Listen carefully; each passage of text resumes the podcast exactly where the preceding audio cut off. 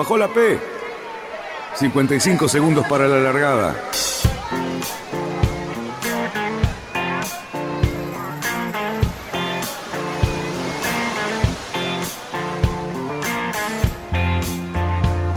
Así comienza Radionautas. Toda la información de la náutica argentina. Vamos bien, vamos bien. Orsa, Orsa, Orsa. Vamos bien. Orsa, Orsa, Orsa. 5, 4, 3, 2, 1. ¡Largamos! Buenas tardes, radionautas. Qué viernes maravilloso que tenemos. Un fin de semana súper extra large. Y aquí estamos en, en, el programa, aquí en YouTube, para todos ustedes y para todos nosotros también. ¿Qué tal, Cali? ¿Cómo estás? Bien, espero tener una cara agradable porque es justamente la sensación que yo tengo cuando hago este programa todos los viernes a la noche, a pesar de que vos decís que yo tengo cara de, de, de, de compungido, de compungido. No tiene nada que ver con mi espíritu. Lamento que esto aparezca, pero bueno, estoy muy, muy, muy, muy, muy contento de estar acá y hablar de lo que más nos gusta, que son los barcos. Así que, por lo tanto, buenas tardes a todos. Buenas tardes, Lucho. Qué alegría tenerte ahí, atrás de todos los botones que hacen que esto aparezca. Este, no, no, bueno, buena tarde primero. Y después no sé cómo tomarlo, Cali, porque que esté acá significa que no estoy cerca. O sea, es medio complicado esto, ¿no? no este... todos sabemos que todos estamos en un lugar distinto geográficamente, pero que cada uno tiene una función distinta. Vos, además de, de tener una función periodística, tenés una función técnica que algunas veces se nota que es irreemplazable. A veces falla. Este, este, no, eh, a veces, a veces la, la, cara de Cali, yo lo aclaro porque no lo dice Dani, este, a veces la cara de Cali es reflejo de los últimos minutos de ansiedad antes de arrancar el programa. O sea, no es porque está enojado el tipo, sino que estamos ahí, que ya arrancamos, que dos minutos y empieza Dani, no, para que faltan 30 segundos, que dale, y la presentación, y no pusiste esto, y, bueno, y uno se estresa y arranca como, como puede arrancar, ¿no? Podemos decir que la, la, la, palabra que no encontraba Cali recién era exactamente cara de culpa. ¿no? Cara de culpa. Ahí está. Ahí está. Así que bueno, vamos a empezar con, entonces con el programa. Me acomodo en mi poltrona y tenemos un montón de cositas para ustedes, además de contar algunos chismes que también fueron surgiendo en la semana. Pero bueno, este, ¿con qué vamos a arrancar, Luis Petec? ¿Te puedo decir un grumetero? Sí. ¿Puedo pasar un aviso? Sí, Dale. vamos a arrancar con eso. Dale, Cali. Mira, estuve recién en el club y mañana se larga el Río Platense, que es una de las tres competencias más importantes, diría la segunda en calidad y en importancia que tiene el calendario de la clase grupo. Había un movimiento como en las viejas épocas y me quedé conversando con muchos amigos que uno tiene en la clase. Y bueno, además de tener una clase que es la más antigua de la Argentina, para el torneo de mañana se juntaron 18 barcos. 18 barcos. Ustedes piensen que tener 18 barcos en la clase de Grumete estamos volviendo a unos ciertos niveles de participación que hacían muchos años que no se tenían. Así que yo me puse muy contento porque además si ustedes viesen, hay un par, cinco, seis, siete barcos en un estado que acaban de bajar al agua después de un exhaustivo mantenimiento, que son maravillosos. Y bueno, eh, creo que vamos a tener un campeonato extraordinario y yo estoy muy contento por todos los que son mis amigos y que están corriendo con mucha pasión, como corresponde a ese campeonato. Se, se asegura también que se han contratado cuatro ambulancias y varios carpinteros para los segundos tiempos, viste, por las dudas.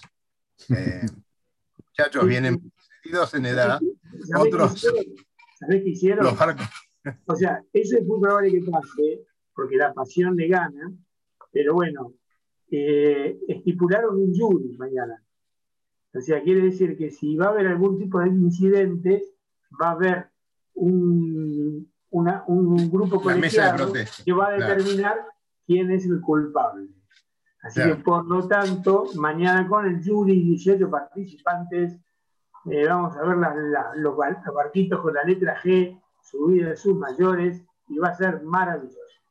¿Cuál es el club que agrupa todos los barcos para esta regata?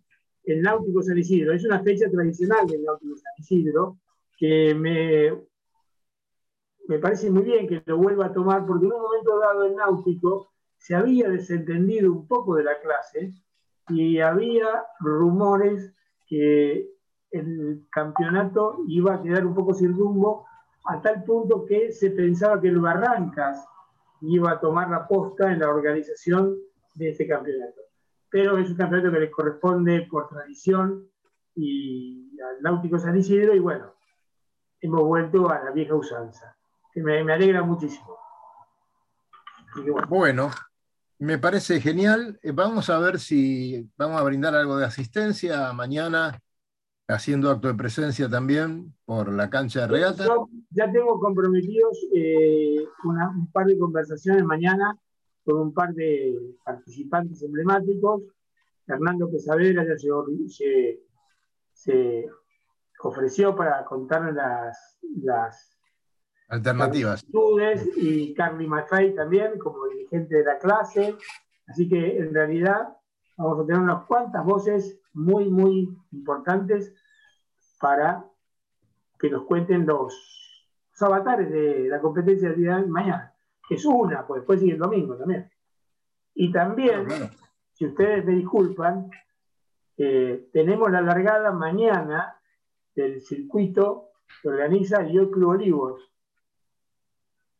el cual el otro día me puse a conversar con gente del Barrancas y los convencí a la gente del Pangea que participen de esta regata que está, es excelente para ese tipo de barcos. Y bueno, me han hecho caso y hemos mandado un participante del Barrancas a participar en el circuito de... Qué bien ahí. Qué bien ahí. Bueno, eh, Lucho, contame un poquito para, las aguas saladas. ¿Qué está pasando? Eh, a ver, tenemos, yo sé que por ahí no a todos les interesan este tipo de cosas, pero a mí me, siempre me retrotraen a, no sé, a, cosas que hemos contado en el programa, a cosas que aparecieron en el programa, gente que hemos entrevistado en el programa, y entonces eh, tengo ahí, digamos, unas alarmitas puestas en, los sitios de, de, náutica y me aparece, ¿no? Y resulta que rescaté, no quiero decir, pero me parece que fue ayer, este, que eh, un muchacho que, discúlpenme, voy, a tratar, digamos, de, pronunciar el apellido de este señor, eh, es, Simon Kusisinski, algo así. Claro. Eh, creo, creo, que lo pronuncié bien, pero por las dudas bien, bien conocido. Eh, a ver si puedo poner una imagen ahora del muchacho. Eh, tiene unos 30 y largos, ¿sí? Y ustedes dirán, bueno, ¿y, de qué viene el cuento, no? O sea, ¿por qué viene esto a, colación? A, colación, claro, exactamente. Este muchacho, ¿sí? Eh, no llegó a tener el récord, pero dio la vuelta al mundo en solitario, sin escalas ni asistencia, en un pequeño velerito que tiene menos largo que un mini Transat. Tiene 6.3. Este, un limbo. Un limbo 21. Claro, pongámosle. Pongámosle. Pongámosle. Este, y el tipo se fue a dar la vuelta al mundo eh, saliendo de Playmoon por el mismo lado que lo hacen los IMOCA. Cruzó los cabos, este, y, lo hizo en el mismo sentido y todo, demoró un poquito más eh, que los IMOCA, ¿sí? Este, eh, bastante más, casi tres veces, pero, pero muchachos, eh, la verdad que aplauso, medalla y beso para este, este no sé, la verdad que no, sé cuál es su procedencia, pero parece polaco. vamos a averiguar un poco más. Pero, pero bueno, el tipo volvió, se pegó toda la vuelta, llevó no llevó equipo de, de desalinización, o sea, llevó agua ¿sí? sobre su barco, eh, alimentos casi todos enlatados, ¿Cuántos días? algo de 260. ¿sí? Creo que el, récord es, sí, creo que el récord es eh, 250 eh, y algo y él lo hizo en 260 y pico. Algo así como una diferencia de 10 días. Eh, de, Imagínate que este hombre tuvo que llevar arriba de 700, 800 litros de agua y eh, que el agua no se le desperdicie y, no se le... No, no, Y, además, pensalo, o sea, en esa cantidad de días, ¿sí? cantidad de alimentos, o sea, el, el peso con el cual arrancó eh, debe haber sido impresionante. Eh, en general parece ser que, bueno, además de complejos vitamínicos y todo ese tipo de cosas, pero llevaba eh, mucho enlatado de, pescado y, verduras enlatadas también y, frutas enlatadas. Y contaba este, en una, pequeña entrevista escrita que, encontré en, la página que se había llevado barras de chocolate como su vicio, digamos, su permitido y alimento de energía rápida porque era lo que más le gustaba, y resulta que cruzando el Ecuador eh, no lo tenía bien empacado y se le derritió todo, se le hizo una pasta uniforme y tuvo que tirar más de la mitad. Y la verdad que dice que fue, fue lo, peor, lo peor que le pasó en todo el viaje. A mí me sacas el chocolate y abandono. Bueno, otro, otro dato de color como para entretenerlos un poquito, se, leyó 148 libros en, su derrotero, que era, digamos, su actividad principal. ¿eh? Así que, eh, nada, un, aplauso, medalla y beso para, este muchacho.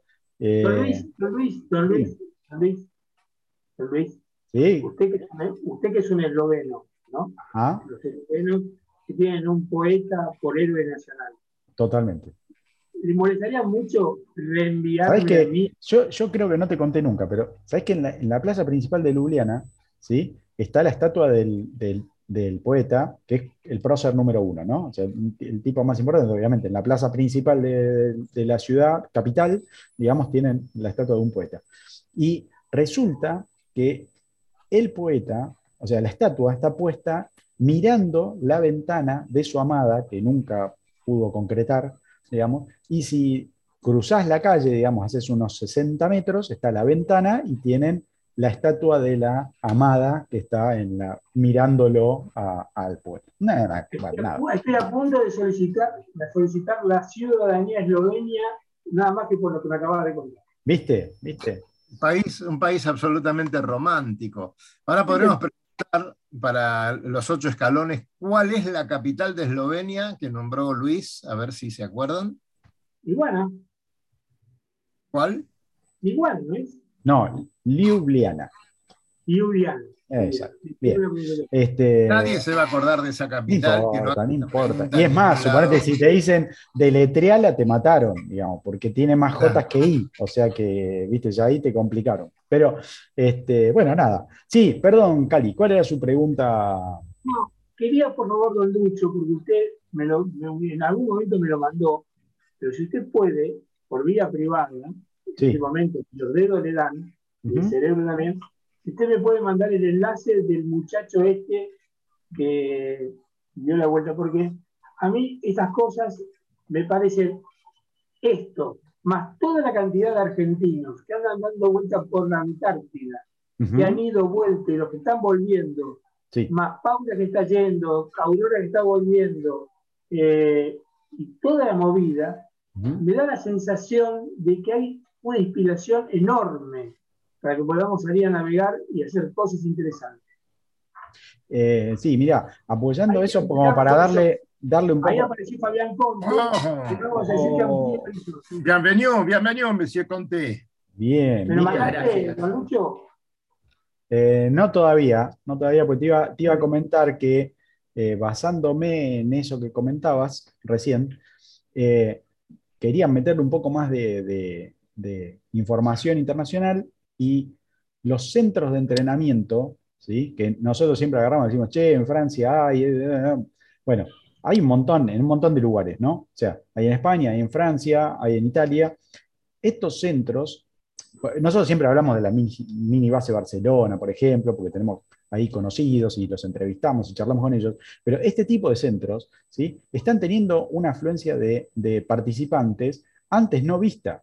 Entonces, a ver, esto que decís vos como un comentario de la náutica por ahí más amateur, porque son estos que fueron a la Antártida o, este muchacho que casi sin fondos dio la vuelta al mundo en, en ese pequeño velerito que estábamos contando recién, este, eh, tiene también su, contrapartida, su parte paralela, digamos, de, gente que en los centros está entrenando para la Vendée, para, no sé, para la, la Figaro, para todo ese, tipo de regatas así, están teniendo un volumen de, gente impresionante. Eh, y está llegando el lobo, tengan cuidado. Yo quiero aprovechar que está Fabián. Fabián, eh, me gustaría que en uno de estos programas eh, pudiésemos aconsejar o hablar entre nosotros, por lo menos a mí, a mí, si uno tuviese que reforzar un barco porque lo quiere usar para algo más, cuáles serían las partes sensibles y cuáles serían las maneras para lograr ese tipo de, refuerzos. Estoy hablando de landas, estoy hablando de pillotes, estoy hablando de ese tipo de cosas. Si uno quiere dar un upgrade a todos esos barquitos para que puedan enfrentar un desafío un poquito más difícil, ¿de qué manera los podemos poner a son de mar para que eso ocurra? ¿Podríamos utilizar algunas cosas? Yo creo que sí, está bueno. Está bueno, ¿te acordás que, perdón por mi voz, pero estoy terrible, eh, ¿cómo se llama? Lo habíamos hablado una vez, creo que hace, no me acuerdo, creo que ya hace dos años. Sí, pero podríamos empezar a refrescar un poco todo lo que habría que hacerle al barco, por lo menos por dónde empezar a revisar. Que también son cosas que pueden servir cuando uno va a comprar un barco. creo que no hay demasiada gente que uno se va a comprar el barco, directamente lo ve lindo por fuera y se lo compran. Y hay cosas que están medias ocultas y pueden ser un problema en poco tiempo, ¿no? Exactamente. sí hay que hacer ese listado porque a todos nos ha pasado entusiasmarnos con un modelo de barco o con, ese barco en particular que tan bonito se veía. Esto es la tarea que hay que hacer antes de venderlo. Pero los débiles, por lo menos lo tendríamos que tener en un anotador eh, e ir a esos lugares, ¿no? Digo uno, digo uno, mamparo, ¿no? La parte que no se ve el mamparo. Mira, según hace un par de años me pasó con un conocido del club que me llaman que venían de correr una regata a Colonia y se venían hundiendo. Y los esperaron en el club de noche, los sacaron al barco, el barco a la mañana siguiente lo fui a ver yo. El barco se había partido. Se había partido como desde el primer bulón de la quilla de proa hacia proa. ¿No? Todo por crujía y después, y después caminaba hacia una banda. Y decís, y, y el barco lo, lo tenían impecable, ¿eh? estaba impecablemente cuidado, impecable. ¿Y sabes por qué se había partido? Porque se les había podrido el mamparo del, que está a proa del quillote y el mamparo del baño adentro del laminado de pegado de unión, digamos, el mamparo al casco. El resto estaba impecablemente barnizado, pero ahí adentro no había mamparo. Claro. Le pegaron un par de olas, la fuerza de la quilla, la fuerza del palo, la fuerza del stay de proa, el stay de popa, todo, y el barco se quebró. No se hundió porque lo esperaron en el club con, con el traveling ahí a media agua.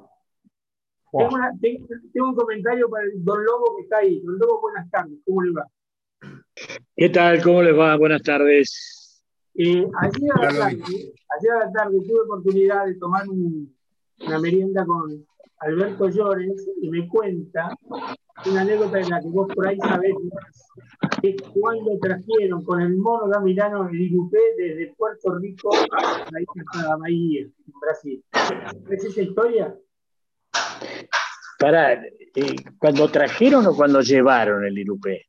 Cuando lo trajeron de Puerto Rico a Bahía. No sabía que lo habían traído de vuelta ese barco. No, después de la bahía para acá lo trajo un solitario el mono. Pero hasta desde, Puerto Rico hasta Bahía lo trajeron el mono Alberto Llores y Pagani, los tres. No, normalmente para eh, los preceptos de la radio, esas cosas se llaman antes, no sea cosa que lo tomes tan desprevenido, pobre hombre. Que... No importa, no importa, porque eh... lo que quería decirle, por ejemplo, al Lobo, contar un poco ahora lo que dijo Fabián, que saliendo del puerto de, de Puerto Rico, sin un día, no era un día muy, muy exigente, pero con un golpe, digamos, cayeron de una ola y Lirupé, que era, creo que es un mellizo del Vegas, ¿no? Más o menos del Sol, de, de Marcelo Bianzotti. Era, eh, eh, eh mira, por eso te digo, te digo, era porque nunca más lo volví a ver ese barco, ¿no? un hermoso barco. Este, un doble proa muy lindo, dibujo de campos. Eh, tenía la característica que si vos los veías, a diferencia del sol, el sol tenía los ojos de buey redondos y el irupé tenía los ojos de buey ah. rectangulares, ah, lo cual lo, lo hacían un poquitito más estilizado. Es más, en el, eh, ese, barco originalmente, allá por la década del 50, estaba fondeado en el sudeste. Y cuando el sudeste tenía todo el arroyo Sarandí para, para él, y el primer barco era el Sol, que estaba ya prácticamente en la desembocadura del Sarandí al, al, río Luján, y el segundo era, el Irupé, de, de, de, un, tal Herrero, amigo Herrero que hacía una revista, el hijo, Alfredito hacía una revista motonáutica. Este, y sabía que ese barco, el europeo había partido, que el mono lo había llevado a Estados Unidos, pero no sabía que lo había traído de vuelta. Mira, eh, eh, la, la, anécdota con respecto a lo que decía Fabián es, salen ellos de salen de Puerto Rico y una caída de una ola el palo pega y les parte la carlinga, Con lo cual, se vieron obligados a dar vuelta toda la isla a ir a otro puerto, porque tenían problemas de visa, y ahí logran, porque no había lugar donde sacarlo, y ahí logran reemplazar la carlinga y seguir viaje. Pero a lo que voy es que, fíjate vos, semejantes barcos, realmente bastante bien construidos, en una caída de una ola, parten la carlinga. Así que, eh, hablando de refuerzos, te estoy hablando, ¿no? Más allá de un montón de anécdotas muy interesantes que contó Alberto el viaje con el mono. Se bajaron en Bahía y el mono solo lo trajo hasta Buenos Aires. ¿Sabés una, una cosa que está pasando? Va, que ya pasó hace algunos años y supongo que se va, se va solucionando.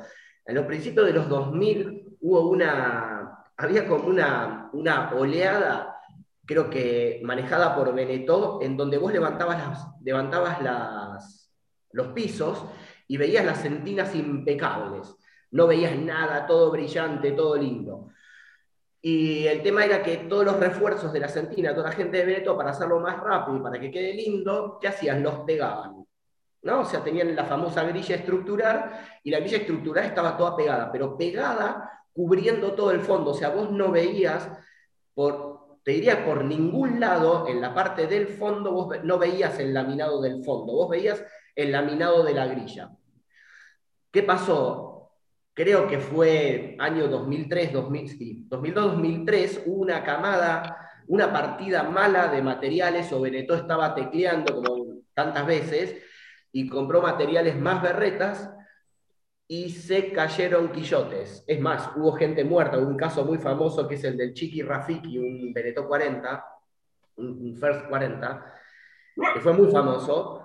Y a mí me tocó arreglar, me llamaron después de ese caso, eh, revisamos, el, creo que fue en el año 2008-2009, revisamos los, 30, los 8, 36, 7 de Benetó que había en, en, Chile y estaban todos rotos, estaban todos sueltos, o en su gran mayoría, en algunos más, más o menos pero por lo menos toda la parte de la grilla de proa, desde el nivel de la cama de proa para abajo, estaba el barco suelto.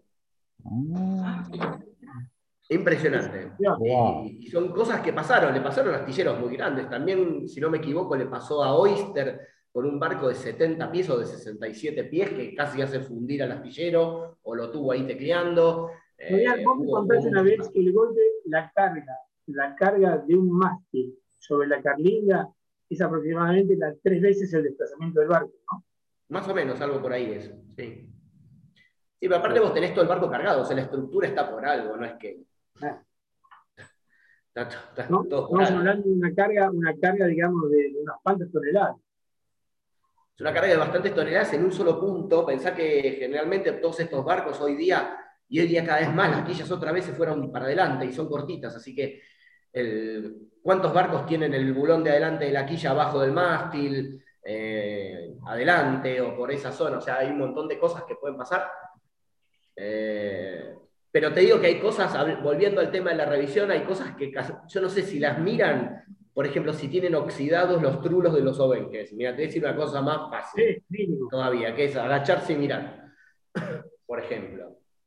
Eh, eso, la, clásica quebradura en la pala del timón pegada a la salida del timón por el casco un clásico. Si yo creo que te pones a mirar en los baladeros y ves más de un, de un barco que está, está la mecha, el timón nace acá y justo abajo tienen una rajadura.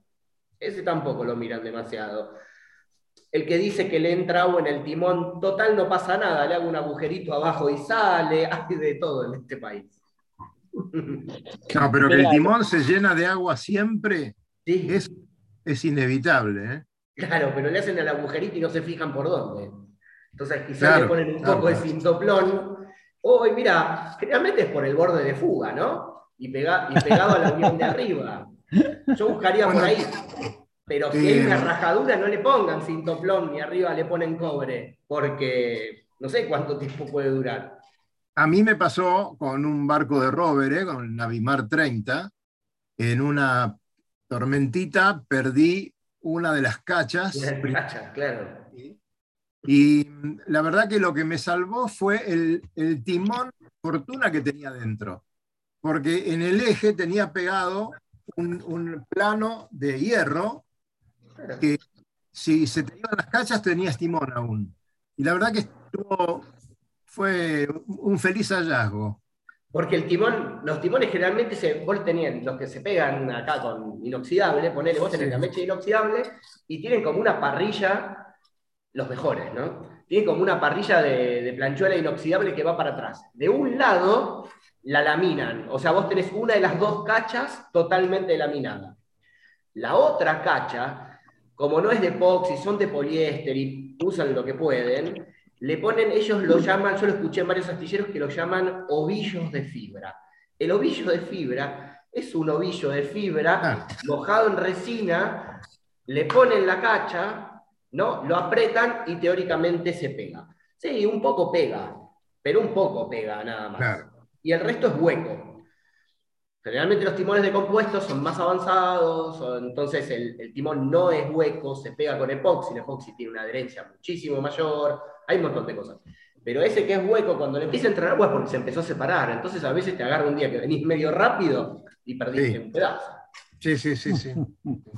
Este, bueno, hay que tener en cuenta ese tipo de cosas, revisar bien. Eh, inclusive creo que las compañías seguro deberían instruir un poco más a, sus inspectores, ¿no?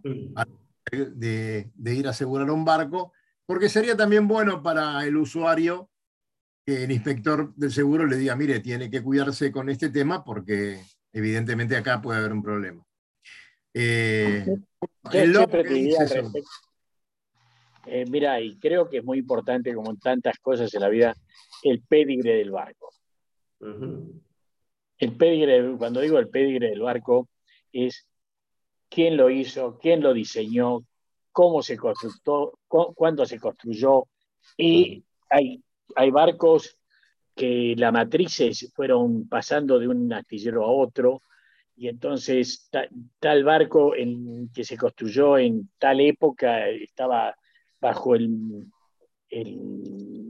estaba bajo la, supervisión de un, de un astillero y después pasó a manos de otro. Entonces tener el pedigre del barco es muy importante, ni, ni, ni, que hablar en los barcos de madera, que hay mi especialidad. Entonces vos sabés que un barco hecho por Bonacuore en Mar del Plata es un barco para toda la vida y un barco, y no vamos a ponerlos, el otro extremo, este, son barcos hechos más o menos. Y de hecho, en los barcos de madera se nota claramente cuando vos lo, ves navegar así, cuando su línea de esos arrufos está prolija y no cuando la línea del arrufo llega a la línea de los obenques y levanta porque ha trabajado mal los, los que han tirado todas las tablas para arriba. Este, y en los barcos de plástico pasa exactamente lo mismo. los, cuando hablamos de los mamparos cocidos, los mamparos no cocidos, este, los espesores de, fibra en, el área del quillote, de los bulones. Este, eh, y ahí es donde creo que los buenos astilleros supimos tener en este país, donde se construyeron barcos que se exportaban, inclusive más, en el caso nuestro que hablamos de veleros, este, hoy por hoy todavía vos decís tal marca de barco, tal, este, es, un, tienen un, un plus, un, certificado, un certificado de calidad que te da tranquilidad. Eso nos quita que sean eternos. Esos mismos barcos tienen que llegar un momento que hay que hacerles una media vida, empezando por cambiar obenques, ver cómo está todo el tema de los pulones de los quillotes, o sea, este, y eso acá en la Argentina somos expertos porque lamentablemente la industria naval este, eh, náutica, sobre todo, este, está muy venida menos, eh, no se construyen barcos nuevos. Acá es impresionante cómo todavía barcos que tienen ya 40 años tienen los precios que tienen, que en otro lugar del mundo no, jamás lo tendrían, pero es producto de que no se construyen. Eh, no hay construcción náutica. bueno, Estamos, eh, Radionauta y parte, parte y yo personalmente, todo aquel que quiera hacernos una consulta, estamos con el micrófono abierto. Creo que sí. Siempre fue, y la verdad que mucha gente nos consulta varias cosas principales. Eh, bueno, para cierto tipo de barcos, vos conocés al diseñador, nosotros lo mandamos siempre a Conte dice, no, yo no lo hice ese barco. Pero bueno, a lo mejor No, pero no nos olvidemos que en la, euforia de la década del 70, sí, 70, 80, este, que se construían 400 barcos por, por mes. Una cosa que. Y se vendían los kits. Bueno, había un famoso constructor que vendió infinidad de kits, que estaba geográficamente ubicado ya, no más así. No, no, no, no, no, no, más, cerquita, más, más, local. Este, era la avenida Mitre y España. Ah. había, supo estar el viejo astillero América, que el señor este la vinaba bajo un sauce. Y cuando le faltaba Robin, ponía arpillera. Y esos barcos. A mí me tocó. A mí me ¿Eh? tocó, en mis principios, me llama un señor creo que estaba, estaba en algún club de por ahí adentro del, del Sarandí, un barco grande, conocido, y me dice, cuando me pega la ola en proa, yo veo que la banda se mete. Lo pusimos al sol y tenía trapos de piso, pero ni siquiera tenía trapo de piso en rollo grande, eran los cuadraditos, me acuerdo hasta que tenían como se le notaba como que tenían como una costura, tenían los hilos. Estaba laminado con trapo de piso el barco, te juro. O sea, tenía fibra, obviamente, pero se ve que para darle espesor le mandó trapo de piso. Arpillera, yo he visto. Arpillera sabía, sí, porque es parecida al Robin. Un viejo, personaje, un viejo personaje, famoso personaje, que después nos hacía empanadas muy ricas y asados muy ricos en su, en su restaurante. Eh, muchos barcos de él tenían mucha artillera colocada. No, voy a decir pero comíamos muy ricos asados al costado de la prefectura. No, y sabes una cosa que vi yo también, que hay que verlo, no, si me llaman les digo el astillero porque sigue funcionando. Vi barcos que el refuerzo de las landas de Obenque, ¿no? Les ponía una planchuela de más o menos, tendría media pulgada por dos pulgadas de alto, laminada al casco como si fuese un anillo, ¿sí? Y ahí le soltaba las landas de Obenque. Laminada con la fibra más común, con mat, nada de impermeable, obviamente nada, el agua entraba y se comía, y ese material ferroso, no inoxidable, se oxidaba con el tiempo. ¿Y qué pasaba cuando el barco tomaba tensión? Cuando vos te escorabas, lo mirabas desde Barlovento y se le hacía un hueco. Claro, se iba rompiendo hasta que ese, el dueño se enteró, lo vio y nada, se, tuvo que romper todo el mueble, todo para poder sacarlo y se arregló. Pero debe haber varios todavía navegando. Bueno, pero el, lugar que dice Cali era más conocido por las empanadas que por el asado. De hecho, depende del día que fuese. Una vez por semana. Una vez por semana sí asado. Después eran empanadas. Y eh, lo, lo bueno de esto y a destacar es que todos esos barcos navegaban y navegaron muchos años. Era el famoso atalo con alambre de los mecánicos. Bueno, acá han hecho maravillas con cualquier cosa. ¿no? Y lo que decía, y es, y es un tema que, estaría muy bueno discutirlo, por si alguna vez vuelve el furor y el esplendor, el esplendor de la náutica nuevamente y de los astilleros, si era bueno o no eh, vender los barcos en kit. ¿Qué pasa con un barco que la mitad está hecho por un astillero, la otra mitad por no se sabe quién, que después sale a la venta como barco usado y te dicen astillero tal, pero lo que hizo el astillero solamente fue un sándwich y nada más, el resto lo hizo el dueño. Mira, eso tuvo una gran ventaja para nuestro yachting. Sí. Porque, como digo siempre, Argentina tiene la particularidad de que navega no tenés que ser de clase media alta o alta para poder navegar. Acá, eh, digamos, este, el yachting se ha podido expandir y tenemos navegantes dentro de una eh, eh, clase social este, que no es justamente la más, no tiene por qué ser justamente la más rica. y eso, y no solamente les permitió navegar, haciendo cursos en, en escuelas de clubs, este, sino que además ser propietario de su barco. Y sin tan lejos, este, nuestro estimado amigo Eguilor hizo 500 barcos o más y te los vendía en kit. Y después cada uno despacito iba armando su barco hasta que al final lo podía tirar al agua y navegar. Este, es más, he tenido amigos, conocidos, que han hecho eso en el fondo de su casa. compraban el kit, y con mucho trabajo personal y mucho, lógicamente, ahí después surge el que buscó buena calidad, el que buscó improvisación, el que este, agarró los obenques más o menos, agarró cable de no inoxidable, sino de galvanizado, bueno, todas esas cosas, pero eh, ojalá, ojalá hubiéramos, pudiésemos volver a tener ese este, esplendor del yachting, fue una explosión de, de la náutica, ¿no? Este, en todo aspecto, pues no solamente se, dio eso con los veleros, sino con los cruceros también, con la motonáutica. Mira, yo, viví una cosa, los dos últimos veleros de mi papá, que fueron un Peterson 34 y el primer Pilot 36, que fue hecho con las matrices que después se fueron a Brasil, los dos se los hizo Meroz, obviamente, bueno, diseño de Peterson y diseño de Frers, y los dos los, los compró en kit y los dos los terminó Tito Sisca en el galpón que tenía antes de irse ahí en San Fernando, antes de irse para el ICA. Bueno, vos estás hablando de un lujo, me estás hablando de un lujo. Me estás hablando de un lujo. Pero es un lujo, espectaculares. Pero ¿sabes una cosa, Meroz?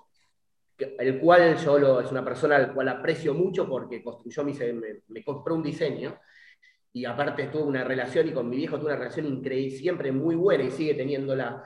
¿Sabés que se ocupó del barco hasta que el barco estuvo en el agua? O sea, toda la parte em, técnica, digamos, toda la parte que se podía romper no estética, toda la parte cuando se instaló el timón, a quién le vamos a hacer el timón, quién va a hacer la quilla, todo Alberto siempre estaba, estuvo muy arriba, por lo menos en la experiencia nuestra, ¿no? Eh, siempre estuvo muy arriba del barco. Y era porque era el nombre de él, el barco diseñado. Entonces, después se le venía encima. Mira, eh, un caso muy, muy importante, me tocó eh, estar presente en, un, barco de 37 pies nuevo, en la primera regata que corremos a Punta del Este, a la vuelta, un barco con orza, este, se parte la orza. un sable de, de, dos metros y medio, tres, ¿no? porque el barco calaba tres metros y pico con el sable todo abajo. Bueno, eh, fibra de carbono, diseño de Frers. Eh, cambia ese sable, cambia un segundo sable. siempre le pasaba lo mismo. Cuando llega a Frers, ¿no? porque ya el, dueño del barco este, movió cielo y tierra, el tipo dice, eh, no diseñé yo ni, ese, ni esa orza ni ese timón. Y pasaba, eh, claro, el tipo había diseñado la orza y el timón para ese barco, pero no lo hicieron así porque era muy caro. Eso eh, suele pasar. A mí me pasó con un, con un barco en Taiwán, un 41 pies, corriendo la regata, creo que era Taipei o Penghu, Tokio.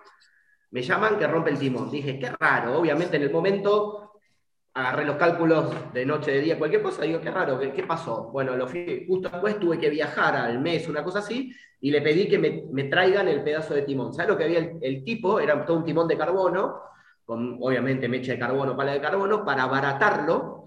Los tejidos, los tejidos a 45 grados, el timón es a 0, 90, 45, la, la, la. Los tejidos, todos los tejidos que aguantaban la torsión del timón los había usado de fibra de vidrio para no hacerlo de carbono y que salga más barato. El timón había volado.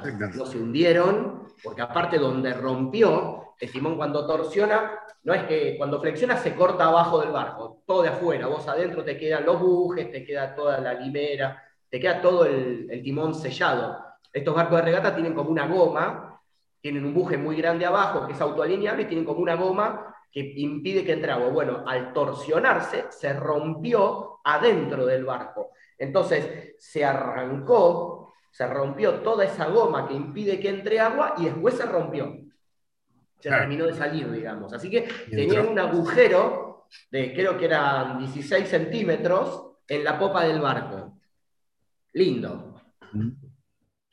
Este, y hay muchas cosas. pero creo que yo que había, lo que, lo que hablábamos antes, quizás de lo que decía un poco el lobo de, la, vieja guardia o de, los astilleros que tenían un pedigree, era, así, o sea, yo creo que hay, a ver, hoy barcos, el lobo, yo creo que, supongo que hablaba, hablaba de barcos como los Roy 32, que hoy día siguen siendo caros, y pero vos los ves y él es un barco del año 70, y hay muchos que están impecables. Los que son merecidamente caros. Fíjate vos que es un diseño similar a un medio tonelada de Frers, porque es el mismo diseñador casi, hablando de casi el mismo tipo, un FIC-31 es un barcazo, a pesar de sus años. Está increíblemente bien terminado. Pero un Roy, un Roy 32 es un barco equivalente. O sea, tiene una calidad, determinación, de, no la, estética que uno ve superficial, sino la construcción. ¿Quién recuerda, ¿Quién recuerda el constructor de los, los Roy originales? Después hubo dos más. Percy Pero... no era. ¿Cómo se llamaba? Percy Light. Percy Light. Percy, los de Percy, señor, exactamente. Después. Astillero Roy. Después hubo dos que compraron eh, las matrices y han construido algunos barcos con mayor o menor calidad. Pero si querés un barco duro, aquí lo tenés. Dani, ¿cómo se llamaba el alemán que teníamos en el club, que tenía uno que era espectacular, ¿verdad? Willy Brinton. De Willy Brinton. ¿Lo quiere ese barco? Pero también, también lo tuvo el pelado, el Jala, ¿te acordás del Jala? Sí. Un amigo que ahora no recuerdo el nombre, bueno, Willy Brinton, recordamos esa regata Punta del Este que nos golpeó tanto que el tipo iba rezando adentro, agarrado los mamparos de todos lados, no quería salir, tomando whisky para, para poder emborracharse. Bueno, eso también lo lograba sin navegando, pero bueno. Ahí está. Bueno, eh, no podemos, si estamos hablando de este tipo de barcos y de los kits y todo, dejar de nombrar al astillero Trama, ¿no? Que era otra gran cosa, una gran irregularidad que generalmente debemos decir que salía bien, porque vos ibas a comprar un 23 pies de trama y te terminaba vendiendo un 28, 27, 30, lo que sea. Y se lo pagabas eh, con lo que querías. Ojos que vos jamás me han contado, y puedo dar los nombres, que han salido del astillero agarrándose la cabeza, uy, lo que hice. Llevaban 10 pesos para señar el 23 y se venían con un 27. Y se agarraban la cabeza, no sabía si iban a terminar, pero el tipo los convencía. Después les daba el kit y ya todo es mucho más caro. Es cierto que para ustedes que están en el tema, Fabián, eh, ingeniero naval, que después del kit te quedan todavía dos tercios para completarlo en guita. ¿Sabés qué te queda? Pero y te quería decir, quería decir algo con el tema de los kits, porque creo que es, es, una, es algo que he visto que volvió un poquitito, no mucho, pero volvió otra vez al ruedo. Eh, lo que, lo que, una de las cosas que hizo bien Prefectura es que cuando vos te compras un kit, ahora ¿qué hizo? Hizo vos le pedís al astillero un certificado de kit. El astillero te tiene que dar un certificado de kit. Si vos te vas con un barco, con un, con un kit de un astillero y no te da el certificado del kit, te vas con un macetero. ¿Sí? Eso para arrancar. Y para prefectura aprobarte el barco, vos como don nadie, un, un señor que se quiere hacer, tenés que contratar un profesional que te firme los planos. Si no, no te aprueban nada en cierta manera es un poco engorrosa porque lo tenés que hacer en un lugar habilitado, tiene, tiene un engorro que no estoy tan de acuerdo porque saca un poco todo esto de que uno se lo podía hacer.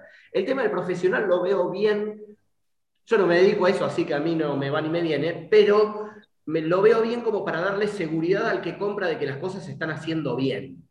Porque es como hablaban recién, o sea, hay gente que eh, podía darle a que el kit se lo armen personajes conocidos y que se sabían que trabajaban bien, y había otras personas que se lo hacían como podían, con alguien me dijo, algún comentario de Baradero y se fueron armando el barco y después el barco se rompía o le podía pasar algo. Entonces, eso está, eso está bueno. Eh, y tienen que entender lo que vos decías, Dani, que cuando compran el kit, compraron solamente el hormigón. Entonces, le falta todo es compraste el lote. Te falta hacer la casa. el hormigón, quizás. Nada más. Creo que compraste en términos arquitectónicos, compraste la mampostería. Y la casa, por digamos, es toda la mampostería que te falta todo el resto. Pero mm. como yo me he armado aquí, en realidad la elección la tomas porque es la manera que tu flujo de caja te permite terminar tu barco. Sí. Porque uno completo y todo terminado, que hubiera sido mucho mejor, no lo llegás. Entonces, la inversión la vas acomodando de acuerdo a tus ingresos. Mira, creo que eso, vuelvo a repetir que en ese aspecto este, la, comercialización de los kits fue muy exitosa y le permitió a muchísima gente tener este, su barco, este, porque de otra manera no lo hubiera podido tener. Sí, seguro. Y no está mal, ¿eh? ¿Eh? Está buena. A mí, a mí es una modalidad que me gusta. Lo que pasa es que está bueno que. No, y además no te olvides que había una industria en ese momento eh, muy fuerte en la Argentina que ha desaparecido. Que uno te hacía los palos, otros hacían ah, tambuchos, otros hacían ojos de buey, otros hacían cocinas, otros hacían, te, hacían la maniobra. Entonces vos poco a poco ibas, de acuerdo a tus fondos, ibas comprando el tubo del, del palo, ibas comprando después los arrajes, este, y todo, te, te y las velas aparte, y siempre terminaba la última vela, compraba la defensa, ¿no? Pero digamos, este, vos, es más, llegaba un momento que ya lo, le ponías el palo y salías a navegar. Y en una de esas te faltaban las colchonetas y te faltaba el cola de borda o, muchas cosas, pero ya el barco ya estabas en el agua y navegando. Así que este, ojalá eso, eso se, ese, ese efecto se volviese a vivir. Lo que hay otra realidad paralela a todo esto, que en ese momento, yo me acuerdo, eh, estuve vinculado, estamos hablando hace más de 40 años, estuve vinculado a la industria náutica de alguna manera con, con una velería, y me acuerdo que venían a comprar barcos, iban a, comprar un limbo, y, iban, gente, de, vengo a comprar un limbo, eh, sí, pero lo compro si me consigue una marra. Ah. Uno de los problemas que había en ese momento, en esa, en esa gran explosión, ya te digo, década de fines del 70, de, mediados del 70 en adelante, este, que uno de los problemas es que los clubes no estaban todavía con las estructuras armadas para recibir tantas embarcaciones. Y, conseguir una amarra era todo un tema. eh, recién se estaba empezando Marina Punta Chica, la primera marina, no existían las marinas.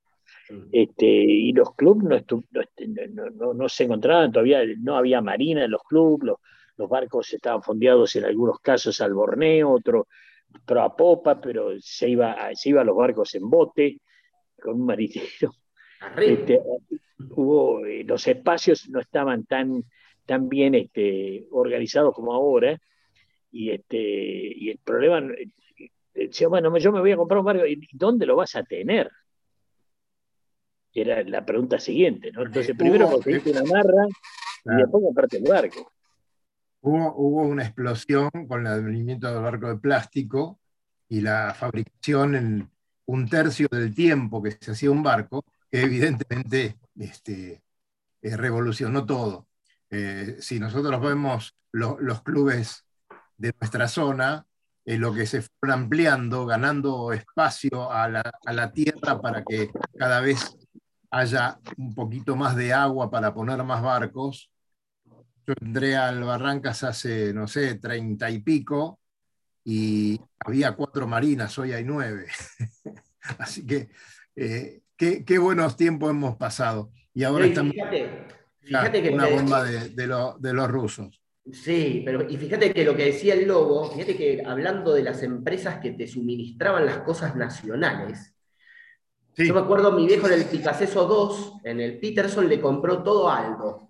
Molinetes, caña de timón, mecha, landas, todo, todo era Aldo. O sea, había empresas que te, empresas importantes. Obviamente no era el molinete Harken no, no sé si era el Variant en esa época o lo que fuere, pero digamos, eran, eran cosas accesibles eh, y que las podías tener que estaban acá. Y, y todo eso se murió por obvias razones, ¿no? Este, se ve que andaba todo bien para, que Cuando yo me estaba haciendo el barco de acero, le fui a Aldo a comprar los molinetes.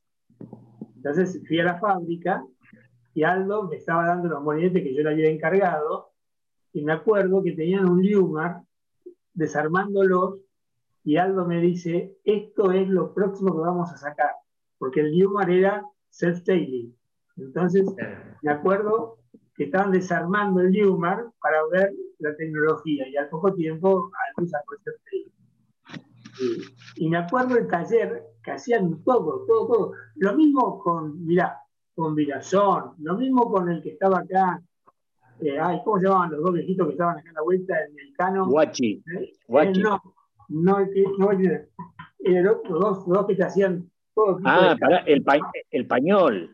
El pañol. El pañol. El, pañol. O sea, yo he ido a comprar a todos esos lugares y uno iba, iba a Mirazón en el centro y compraba todas las cosas. Después iba Brusones. Eh. Pañol era Brusones. Los hermanos Brusones. Ibas un montón de lugares y vos lo comprabas y sentías una satisfacción enorme porque además encontrabas lo que buscabas. Por supuesto que si lo comparabas con, no había stoppers, uno los veía en las revistas pero bueno, uno se arreglaba con otras cosas, agarraban con ramusa. Me acuerdo que los primeros clams eran todos importados de Inglaterra. Y tener un clam a, bordo era una sofisticación. Nosotros teníamos dando vuelta por nuestros clubes al señor Cirombra. Cirombra. Era capaz de hacerte un mástil de carbono, como terminó trabajando, a armarte un motor de cero kilómetro y pasar por la construcción de cualquier tipo de barcos. De hecho, creo que tuvo los Pandora 23 como los últimos barcos que estuvo realizando. Ese hombre, si hubiera tenido un poquito más de apoyo logístico, a lo mejor eh, crédito, podría haber sido una empresa formidable, porque un tipo que sabía muchísimo, pese a que su personalidad. Creo, creo, que, creo que la gran, el gran problema de decir hombre era su Claro, Yo he sido muy amigo de él, lo puedo decir, pero si el hombre realmente era una persona difícil, con la cual... Pero quiero, decir... que le hacía bastante complicado trasladar su, Todos los días hay mentes brillantes que podemos eh, ver en, en los clubes que han hecho muchísimas cosas y por sí mismos podrían haber sido grandes empresarios en la industria náutica. Pero bueno, no dio oportunidades. Eh, evidentemente, este, tampoco el país, el país nos ayudó mucho. No, no, bueno. Igual te tenías un par de años buenos y después te venía un lustro que vendía dos tornillos. y después lo que pasó también que empezaron a entrenar, entrar las cosas importadas. Yo me acuerdo, Picasso 3, años 90, ya tenía toda maniobra Harken de punta a punta, palos, palos. Ya. ya era otra cosa. Claro, claro, claro. Bueno, de todas maneras tenemos que hablar también, ya no nos queda tiempo, será para otro momento, pero de las velerías, porque acá hemos tenido velerías a nivel recontra internacional. O sea, tal vez seamos uno de los mejores. Me tocó estar este fin de semana, lo quiero decir, ayer creo que fue, eh, compartiendo una mesa con Santi Lange eh, y con, con eh, Cole Parada, ¿no? Y resulta que me palmean la espalda y me saludan y estaba Juancito Garay, uno de los mejores diseñadores de vela del mundo. Eh, con Juancito, verlo, y vos decías, mirá lo que hay acá. Estábamos en un rinconcito en restaurante del Club Náutico San Isidro. Lo que hay acá, ¿no?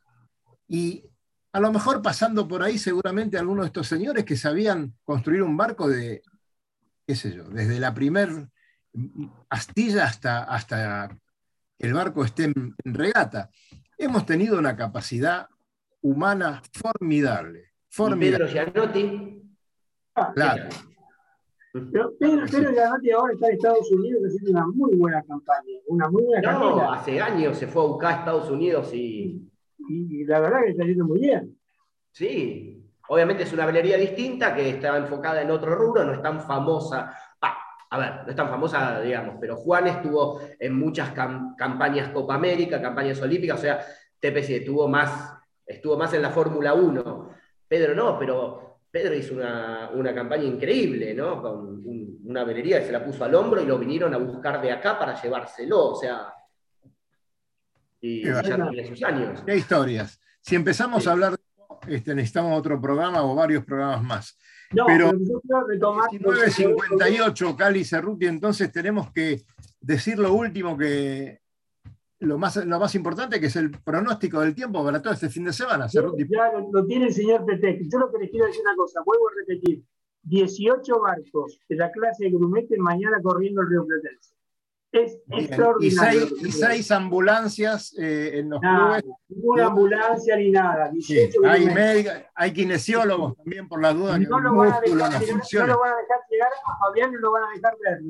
Pero bueno. Cerruti, Cerruti, ponete bien, ponete bien, por favor. Alejate un poco del micrófono, no se te escucha nada. Es que me estaba rascando el. aquí tenemos para los cuatro días próximos, el, mírenlo ustedes, saquen sus propias conclusiones. Domingo comemos empanadas, el lunes salimos a pasear, el martes descansamos, mañana navegamos.